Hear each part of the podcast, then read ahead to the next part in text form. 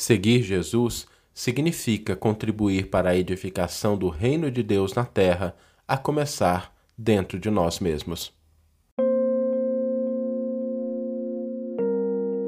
Você está ouvindo o podcast O Evangelho por Emmanuel, um podcast dedicado à interpretação e ao estudo da Boa Nova de Jesus através da contribuição do benfeitor Emmanuel.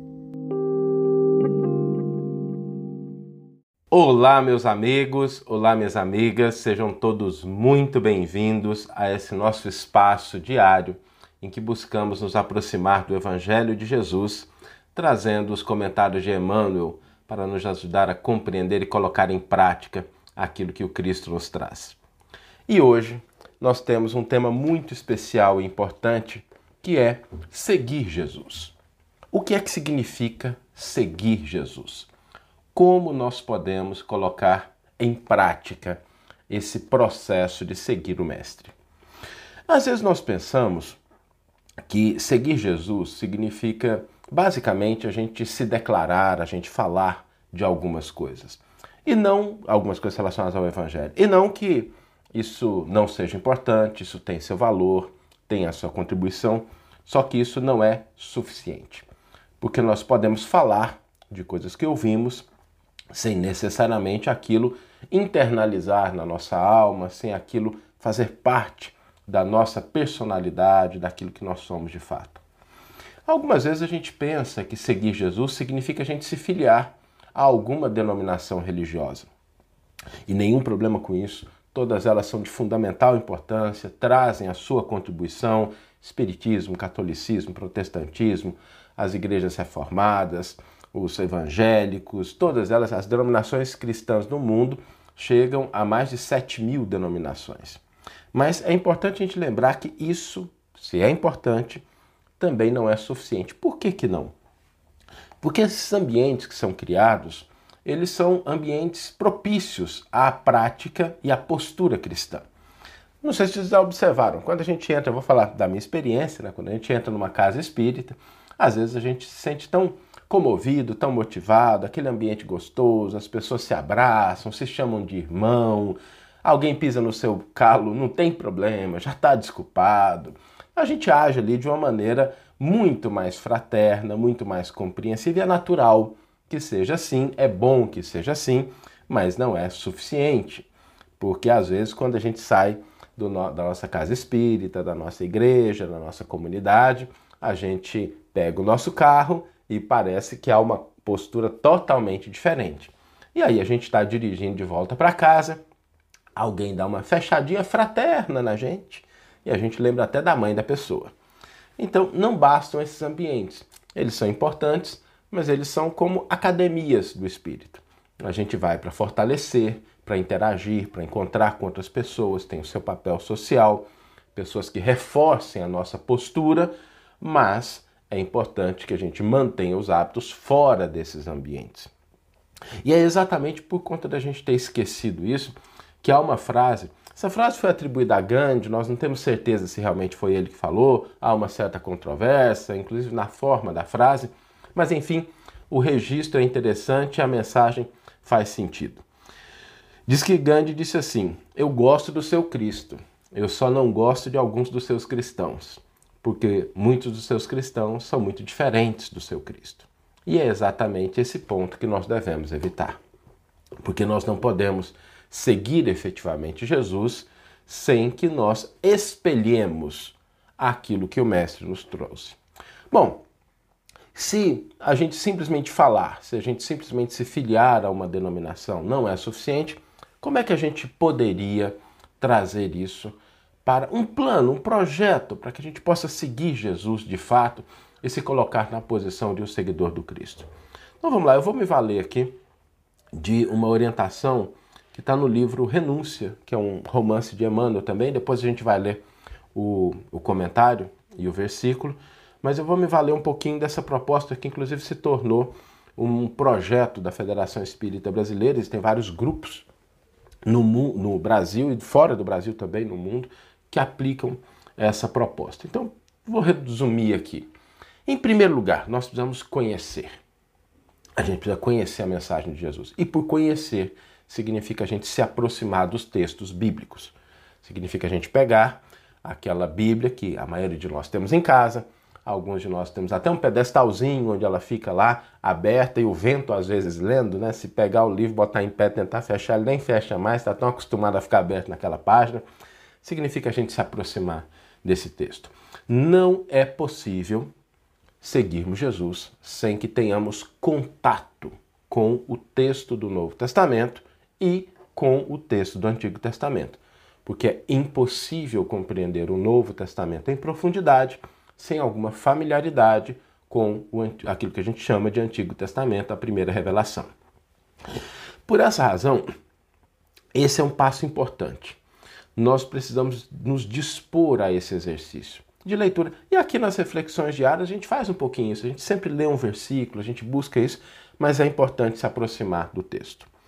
O segundo é a gente refletir, a gente meditar sobre essa mensagem. O que significa termos as nossas próprias opiniões, termos as nossas próprias avaliações, a gente chegar às nossas próprias conclusões. Nesse passo, a autonomia de pensamento ela é fundamental. Por mais que existam posições, ideias respeitáveis e importantes, nada substitui aquilo que a gente conquista, aquilo que a gente possui de opiniões próprias. Ainda que às vezes não sejam as mais acertadas. E a gente vai entender por que isso quando a gente passa para as seguintes. Porque quando nós desenvolvemos as nossas próprias opiniões, a gente converte isso em ação. Mas se a gente fica sempre pensando, não, fulano falou uma coisa, ah, tá certo, acho que isso é bom, legal. Aí uma pessoa fala uma coisa, não, olha, isso que o outro falou também é interessante, eu acho que ele tá certo. Aí surge uma terceira pessoa, não, mas agora o que ele falou, assim, as opiniões são importantes, elas contribuem, mas é preciso que nós tenhamos as nossas, para que nós possamos validá-las. E aí a gente segue para o terceiro passo, que é sentir. E sentir não é sentir internamente, não é somente nas nossas entranhas. Sentir o Evangelho é senti-lo no mundo. É olhar para o mundo e perceber a manifestação e a expressão do Evangelho no mundo em que nós vivemos. Por quê? Porque o Evangelho não é um texto. O Evangelho é uma lei. Uma lei universal que vigora aqui na nossa galáxia, em Andrômeda, em qualquer lugar do universo. A lei é a mesma. Então é preciso que nós desenvolvamos essa sensibilidade de sentir o Evangelho. Quando nós vamos para o nosso trabalho, quando nós estamos no ambiente social, quando a gente caminha pelas ruas, quando a gente vê um pôr do sol, vai chegar o dia em que a gente vai desenvolver essa capacidade de sentir o Evangelho em qualquer lugar que nós estamos. É por isso, quem acompanha as reflexões há mais tempo já percebeu quantas vezes o Emmanuel se vale do exemplo da natureza para demonstrar o que é o Evangelho. Ele fala de uma semente crescendo, da água da chuva, de um riacho, de uma árvore dando fruto. Por que, que ele se vale disso? Não são meras metáforas. Ele está trazendo algo concreto que representa essa lei. Então, sentir significa a gente estar tá mais atento para o que está acontecendo, por que está acontecendo, como está acontecendo e a gente perceber o Evangelho se expressando presente nisso. E o último passo é o passo da vivência, da exemplificação. E aqui existem algumas dicas importantes. Porque se nós queremos realmente viver o Evangelho, o que significa completar o ciclo para seguir Jesus, seguir Jesus significa completar esses quatro passos, a gente precisa está sempre olhando para o nosso comportamento, para a nossa fala, para os nossos pensamentos, para nossas atitudes e ver o quanto eles estão expressando o Evangelho de Jesus. O Chico tem uma frase muito bonita que ele diz assim: Eu espero que as pessoas leiam no meu comportamento o Evangelho de Jesus. E isso é no cotidiano, não só nos tempos. Por isso que a gente comentou aquilo inicialmente não só nos tempos religiosos, novamente importantes, necessários, têm seu papel, mas é na vida, porque Jesus não fazia distinção entre o templo e a oficina, como nos diz Emmanuel. O mundo inteiro era a um só templo, o seu altar de orações e a sua oficina de trabalho. E assim também deve ser para qualquer pessoa que se predisponha, que queira seguir Jesus. Significa a gente. Lembra aquela música que quando eu era pequeno, né? Amar como Jesus amou, pensar como Jesus pensou, sorrir como Jesus sorria. São esses elementos que a gente deve trazer. E um bom exercício para isso é a gente pensar o seguinte: se Jesus estivesse do nosso lado, do lado, como é que seria o nosso comportamento? Andando com a gente no carro, na baia do lado, no ambiente de trabalho, cuidando com a gente de uma tarefa doméstica, como é que seria o nosso comportamento? Como é que a gente agiria? Por que, que a gente agiria? E aí a gente começa a desenvolver essa capacidade. Lembrando um aspecto importante.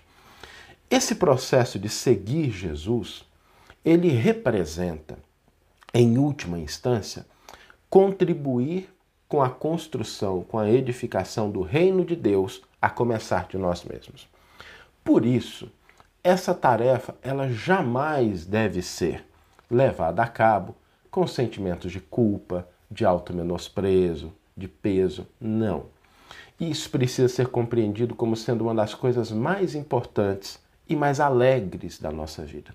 Não significa que não tenha esforço, que não tenha dedicação, mas nós não devemos deixar que aquele sentimentozinho, ah, não, mas eu ainda não dou conta, mas eu estou muito distante, isso que isso mine as nossas energias.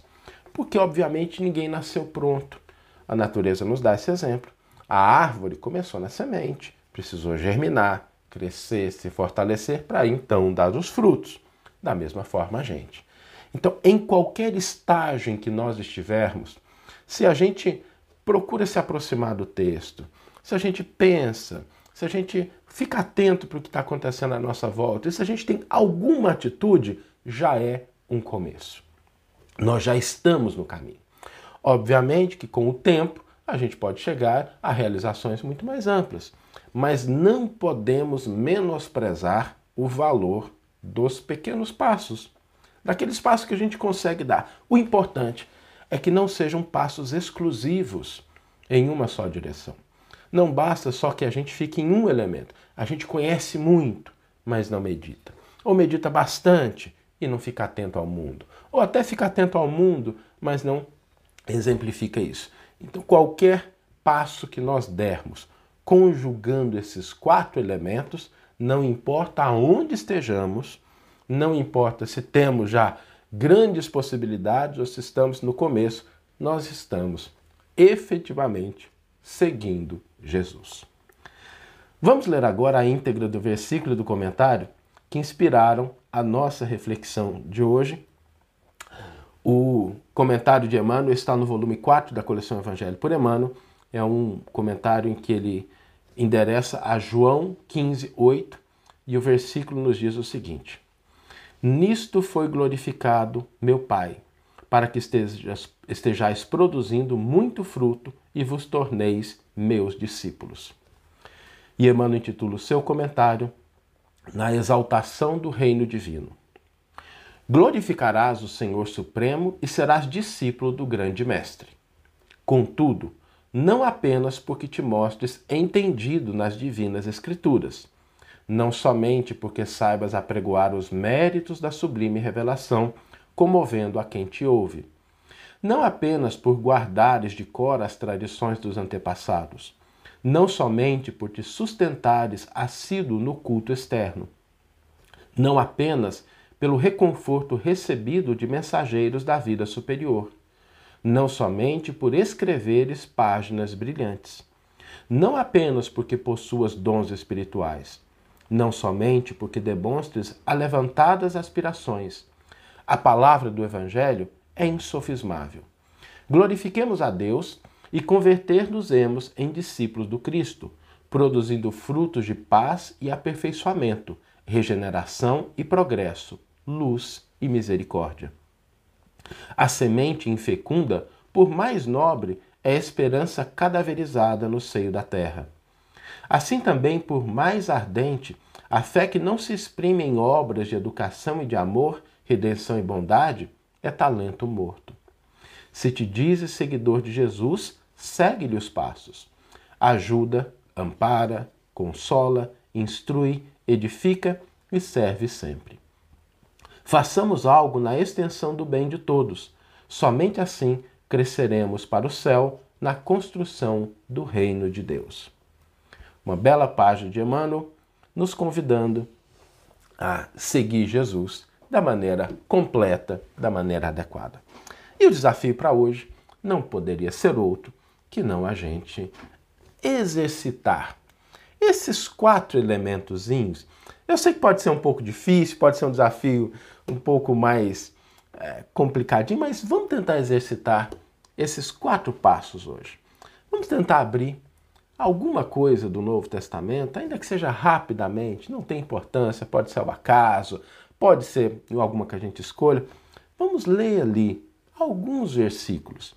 Dois, três minutinhos, não precisa ler toda a passagem. Se alguém quiser, é ótimo, se alguém tiver tempo de estudar, não tem limite, mas assim, no mínimo, dá uma olhadinha. Depois, vamos ter a nossa opinião sobre aquilo. Ainda que seja uma dúvida, que a dúvida também ajuda, né? mas vamos refletir, vamos meditar sobre aquilo. E aí, vamos buscar no mundo, estar tá mais atento hoje sobre como é que a lei divina se expressa no ambiente em que a gente está. Como é que ela se manifesta?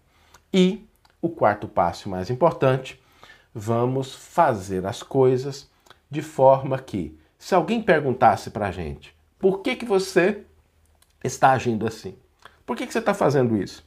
Nós pudéssemos responder, porque estou seguindo Jesus. Que tenhamos todos uma excelente manhã uma excelente tarde ou uma excelente noite e que possamos nos encontrar no próximo episódio. E estava me esquecendo de uma coisinha rápida que é a frase do dia. A frase do dia que está lá no Instagram com a arte é: Se te dizes seguidor de Jesus, segue-lhe os passos. Se te dizes seguidor de Jesus, segue-lhe os passos. Um grande abraço e até o nosso próximo episódio.